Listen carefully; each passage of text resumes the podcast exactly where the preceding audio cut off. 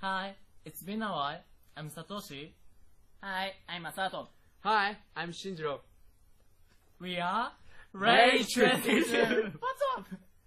Oh, it's really interesting because uh, today we are going to talk about globalization, and I'm going to talk about school lunch, and I'm going to talk about the power of the speech. I'm going to talk about Arab Spring. through three topics, we will see globalization. Let's see it. Do you know how? This is a student called Martha in Scotland. She made a blog for telling we're hungry and donating to Mary's Meals, which is a food donation association. She always posted a blog with her school lunch. Those meals are really poor. That's why students cannot have second helping. But one day, the council ordered her to stop posting. Then a lot of people supported her against the council. Finally, their activity affected their situation. Her blog has continued and school lunch has got better and donated to Mary's Meals. Her effort was successful and her idea has spread out through her blog. Besides, school lunch in other countries has also changed. Certainly, improving our surroundings is important, but informing others of the current situation can change our world since each of us connected in globalization. Do you know her who fights for the right of the girls to have an education? Her name is Malala Yousafzai. She took many speeches about girls' education.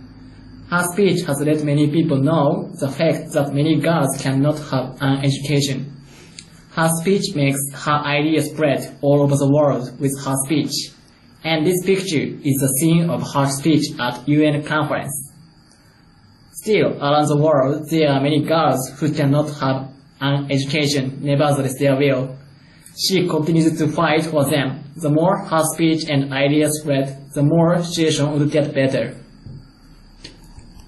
Arab Spring. This is an unprecedented protest movement against Arabic dictatorships, which was started from one citizen to procure liberty, equality, and welfare.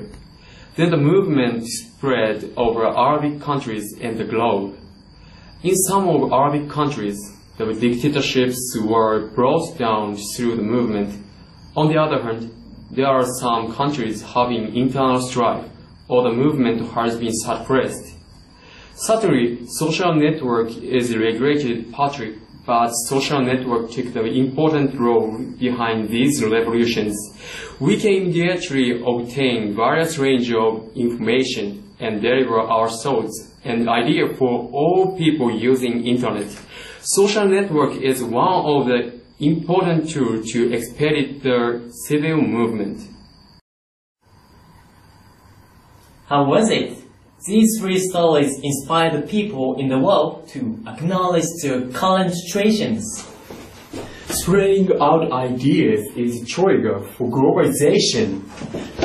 Each of us would like to convey our idea to you. At first, I would like to spread the idea, the world poverty.